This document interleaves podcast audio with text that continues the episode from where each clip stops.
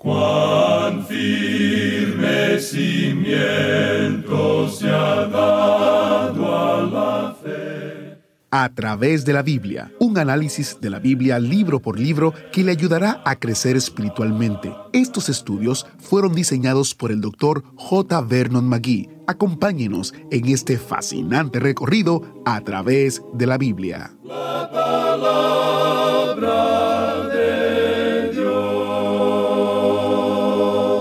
Aunque la vida sea difícil, aunque suframos por varios motivos, aunque pasemos por pruebas legales, familiares, económicas, cada uno de nosotros tenemos muchas bendiciones en nuestras vidas. Y sabe que cada una de ellas Dios nos las ha dado. Bienvenido a través de la Biblia, el programa donde conocemos a Dios en su palabra. Soy su anfitrión, Heiel Ortiz. El autobús bíblico llega hoy al capítulo 19 de Proverbios y leemos esto en los versículos 13 y 14.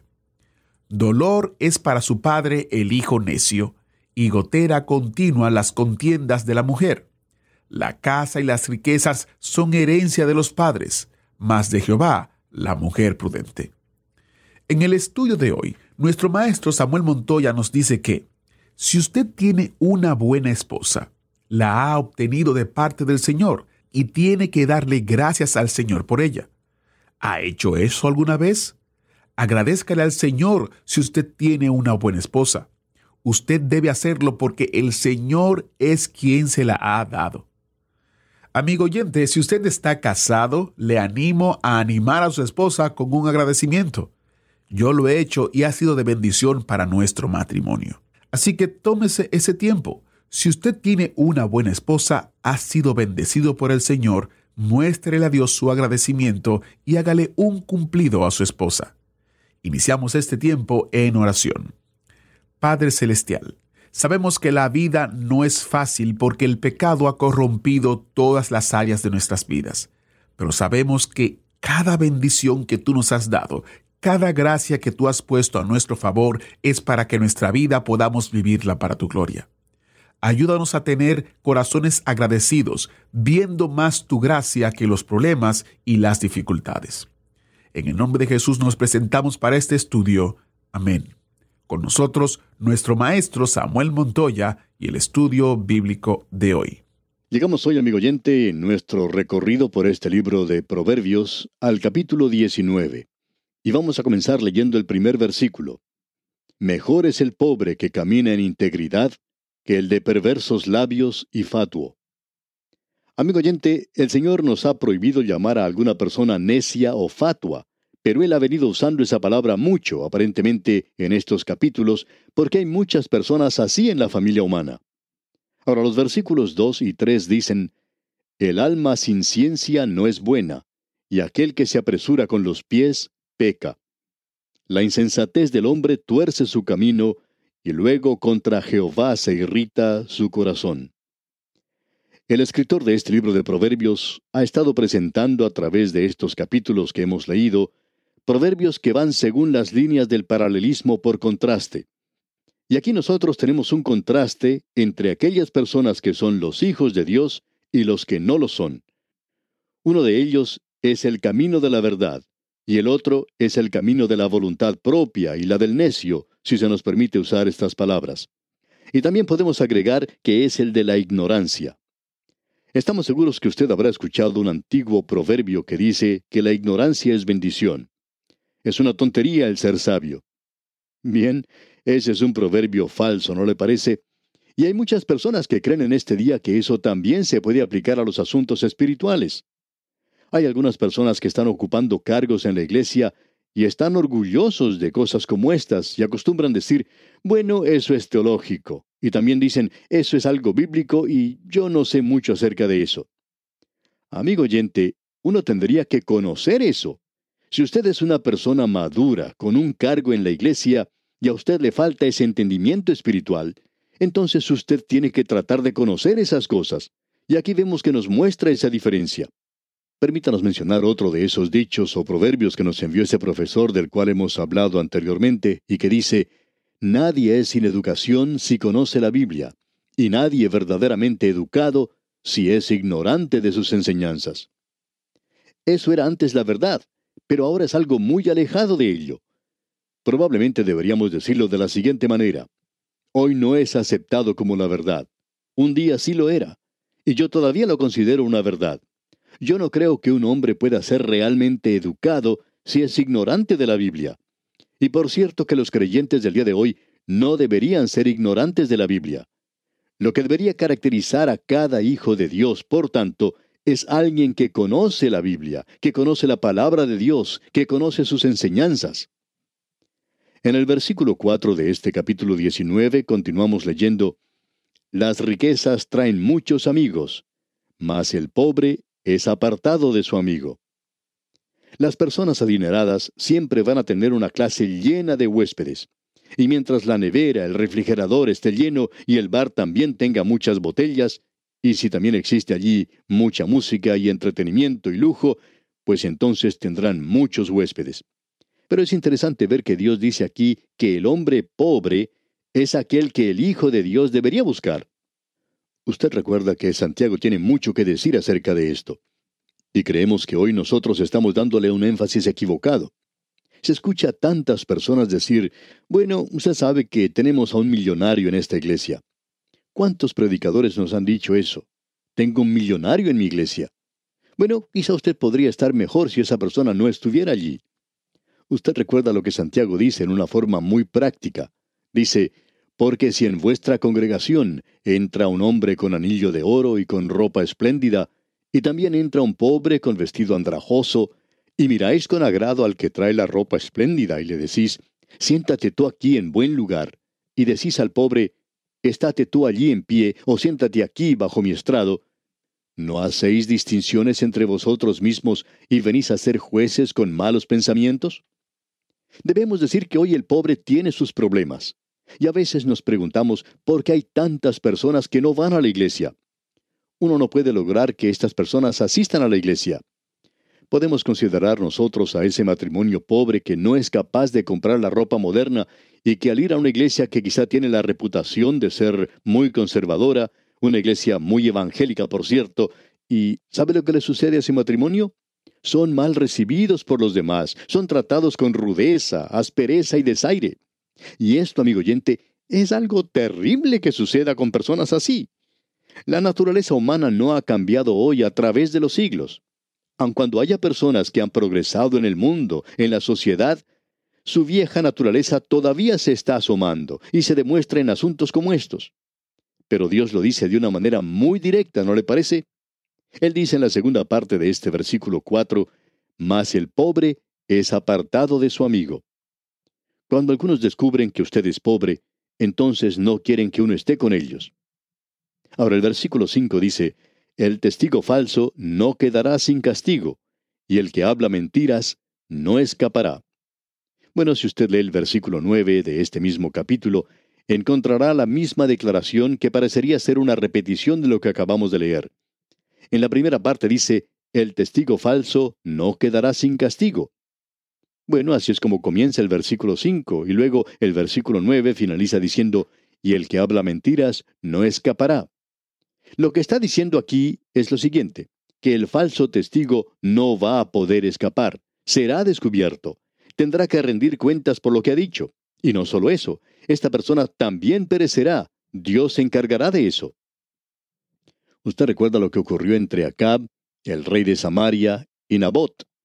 Allí se menciona dos hombres que fueron testigos falsos. Estos hablaron en contra de él y Nabot perdió su viña. Luego el rey Acab tomó esa viña y él pensaba que se había salido con la suya, pero no fue así. El profeta Elías fue a hablar con él, con Acab, y le dijo, En el mismo lugar donde lamieron los perros la sangre de Nabot, los perros lamerán también tu sangre, tu misma sangre. ¿Y sabe qué fue lo que contestó el rey Acab? Bueno, entonces yo no voy a visitar ese lugar, no voy a ir a ese lugar porque no quiero que los perros hagan lo mismo con mi sangre como con la sangre de Nabot. Pero lo que ocurrió fue lo siguiente. Este rey salió a la batalla y sus tropas comenzaron a ser derrotadas. Así es que él puso a Josafat al frente como si fuera el rey, y él pensó que había escapado. Pero cuando él se estaba ya alejando del campo de batalla, uno de los soldados disparó su arco así a la aventura, es decir, que no sabía contra qué estaba disparando su flecha. Pero esa flecha parece que tenía escrito el nombre de Acab y lo estaba buscando a él. Esa flecha alcanzó al rey y éste comenzó a sangrar. Y él le dijo al cochero que guiaba su carro, Da la vuelta y sácame del campo, pues estoy herido. Y este hombre le obedeció. ¿Y sabe a dónde le llevó? Precisamente a la viña de Nabot. Él podía ocultarse en ese lugar, y allí es donde él murió. Pero la sangre de su herida corría por el fondo del carro. Los soldados lavaron el carro en el estanque de Samaria, y los perros lamieron su sangre. Ahora usted opinará que eso es algo espantoso, y así es. Pero amigo oyente, el mentir, el ser un falso testigo, el ser chismoso a los ojos de Dios, es algo también espantoso, y Dios lo aborrece. Él dice que así es. ¿Qué cuadro, pues, el que tenemos aquí? Luego el versículo 6 de este capítulo 19 de Proverbios dice, Muchos buscan el favor del generoso, y cada uno es amigo del hombre que da. ¿Qué cuadro para el día de hoy ante nosotros? Podríamos transferir esto al mundo de la política, ¿no le parece? Muchos buscan el favor del generoso. ¿Ya le ha escrito usted a su representante en el Congreso? ¿Le ha escrito al gobernador? Hay algunas personas que por lo general escriben al presidente de la nación y por lo general también reciben una respuesta porque esas personas son inteligentes y quieren estar seguros que usted reciba su respuesta. Pero usted no siempre recibe lo que ha solicitado. Lo otro que se menciona aquí es que el hombre que está dando regalos, éste tendrá un amigo. Siempre habrá alguien con él. ¿Qué cuadro el que tenemos ante nosotros? Bien, sigamos adelante en este capítulo y notemos lo que dice el versículo 7.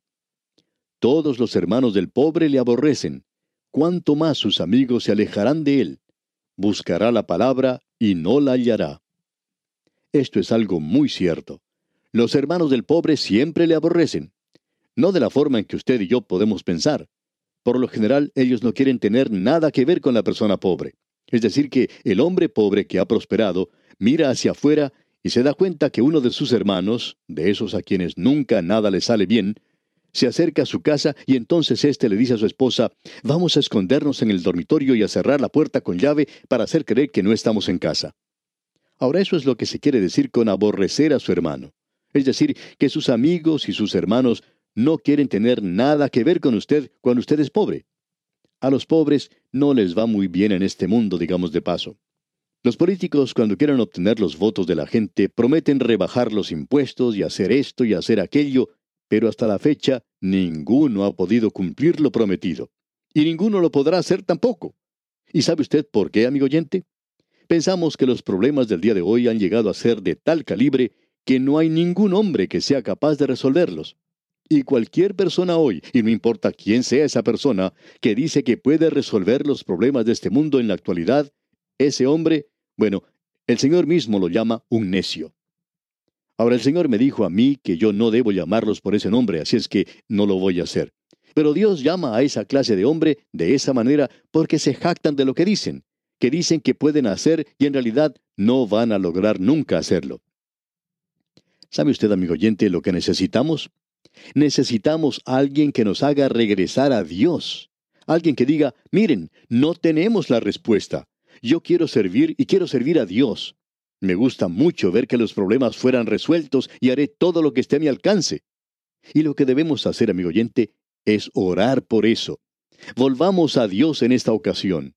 Hemos tratado de hacer todo lo demás en el día de hoy y creemos que sería bueno el probar a Dios en la actualidad y creemos que sería mucho mejor el escucharlo a Él que escuchar todo lo que se dice por la televisión hoy. Pensamos que nosotros necesitamos escuchar más a Dios hoy. Ya hemos escuchado a todos los demás. Todos se han hecho presentes en programas y revistas. Todos han dicho lo que tenían que decir. Todos ellos se han presentado en el escenario de los sucesos humanos. Se han pavoneado delante de todos y han dicho lo que tenían que decir y no nos ha causado una gran impresión. Necesitamos hoy volvernos a Dios. Bueno, continuemos ahora con este capítulo 19 de Proverbios y leamos el versículo 13. Dolor es para su padre el hijo necio, y gotera continua las contiendas de la mujer. Usted recuerda que en nuestro programa anterior observamos que se nos decía en los proverbios que el que encuentra una esposa, una verdadera esposa, encuentra buena cosa. Es decir, que él encuentra la otra mitad de él. Y ella es una ayuda idónea para él. Ella no tiene que ser su sierva. Hay algunos que piensan hoy que el hombre cree que la esposa debe obedecerle. Ella no tiene que obedecerle. ¿De dónde sale la idea que ella tiene que obedecerle? Ella debe someterse a su esposo, por supuesto, con tal que usted sea la persona apropiada. Y si usted no lo es, amigo oyente, yo no creo que Dios le pida a ella que se someta a sí misma. Las únicas instrucciones que encontramos sobre el sometimiento es en un hogar cristiano a un esposo creyente que ama a su esposa de la misma manera en que Cristo ama a la iglesia. Y cuando usted encuentra un esposo como este, señora, usted puede someterse a él. Pero mientras usted no encuentre esa clase de hombre, yo no creo que Dios le haya pedido a usted que lo hiciera.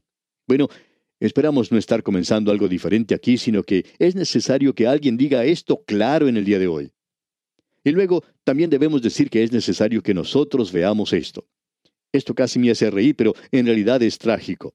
Piense usted en el pobre hombre que tiene un hijo necio y quien también tiene una mujer que provoca contienda. Usted se puede imaginar en la clase de hogar que vive ese hombre. No estamos muy seguros, pero quizá haya una relación en esto del hijo necio y de la mujer que provoca contiendas. Pero es algo maravilloso cuando uno tiene la esposa apropiada. Luego el versículo 14 de este capítulo 19 de Proverbios dice, La casa y las riquezas son herencia de los padres, mas de Jehová la mujer prudente. Ahora, si usted tiene una buena esposa, Usted, amigo oyente, la ha obtenido de parte del Señor y tiene que darle gracias al Señor por ella. ¿Ha hecho eso alguna vez? Agradecerle al Señor si usted tiene una buena esposa. Usted debe hacerlo porque el Señor es quien se la ha dado. Y amigo joven que nos escucha, esto debiera decirle algo a usted también. ¿Quiere tener una buena esposa? Entonces diríjase a aquel que da las esposas buenas y que no es el Padre terrenal. Hay muchos padres que se alegran de poder librarse de sus hijas. Pero nuestro Padre Celestial, Él tiene muchas buenas esposas para dar a los hombres, y todo lo que usted tiene que hacer, joven amigo, es mantenerse en contacto con Él. Y Él le dirigirá a usted a la que le corresponde. Él quiere darle a usted una buena esposa. ¿No cree usted, amigo oyente, que lo que tenemos ante nosotros es algo bastante práctico? ¿Lo que Él nos está dando a nosotros aquí? Pasando ahora al versículo 18 leemos, Castiga a tu hijo en tanto que hay esperanza, mas no se apresure tu alma para destruirlo. Comience a disciplinar a su hijo mientras él está joven. No espere hasta que sea demasiado tarde. Es posible demorarse tanto que luego llega demasiado tarde. Cierto hombre que fue salvo cuando ya era una persona madura dijo, nosotros hemos sido recientemente salvos y le estamos dando gracias a Dios por ello. Pero, dijo, hemos perdido a todos nuestros hijos porque nosotros vivíamos muy mal y podemos apreciar esto en nuestros hijos hoy. Como usted ve, amigo oyente, esta gente esperó hasta que ya era demasiado tarde. Uno debiera comenzar cuando es joven. No se preocupe por castigar un poquito al pequeñito si llora demasiado, porque el Señor ya nos ha dicho que eso no lo va a matar. Pero el Señor nos dirá algo más adelante acerca del padre que tiene que tener mucho cuidado en la forma en que trata a su hijo. Es muy importante que él controle a su muchacho de la forma correcta. Él no tiene que tratarlo en una forma brutal. Y vamos a llegar a eso más adelante. Ahora, en el versículo 20 de este capítulo 19 de Proverbios, tenemos un consejo que sirve para los jóvenes. Allí se nos dice, escucha el consejo y recibe la corrección para que seas sabio en tu vejez.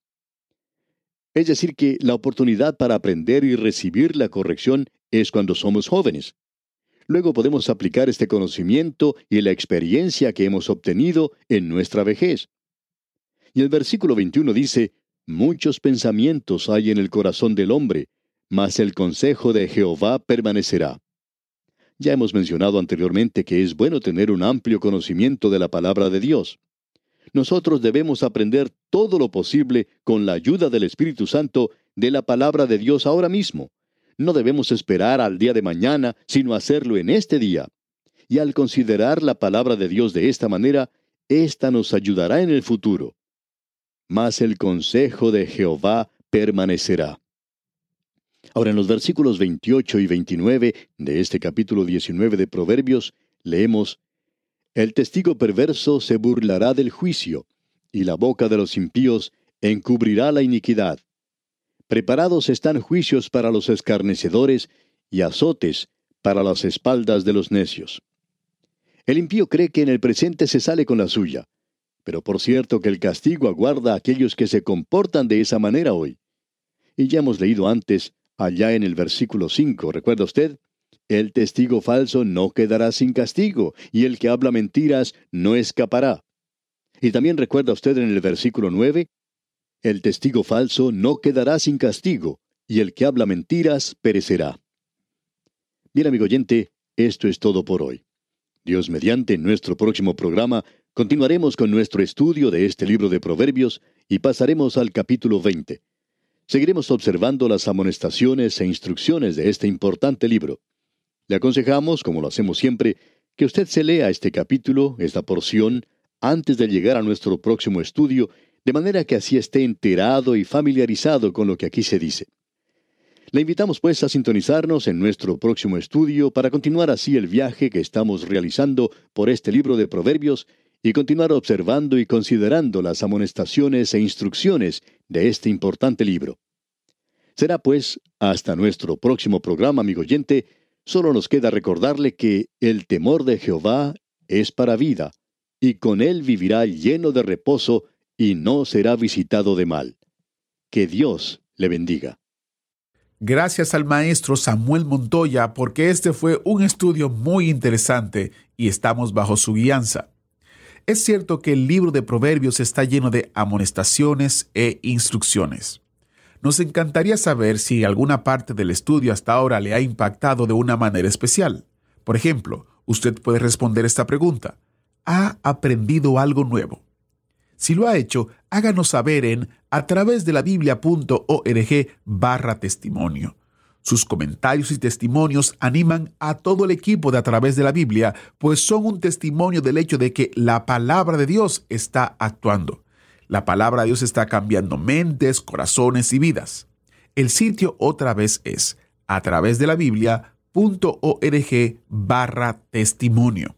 Y ya que usted está en nuestro sitio web, ¿por qué no aprovecha los recursos destacados de este mes, que consiste en el comentario de Proverbios, Cantar de los Cantares y Eclesiastés? Tres libros en un solo comentario para profundizar su estudio de la palabra del Señor.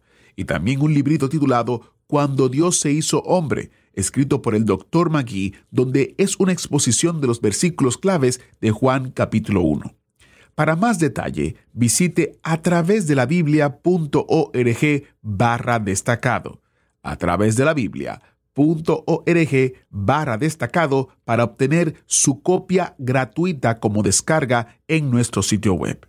Soy Geiel Ortiz y si Dios lo permite estaré con usted en una próxima entrega de su programa a través de la Biblia, guardándole un asiento especial.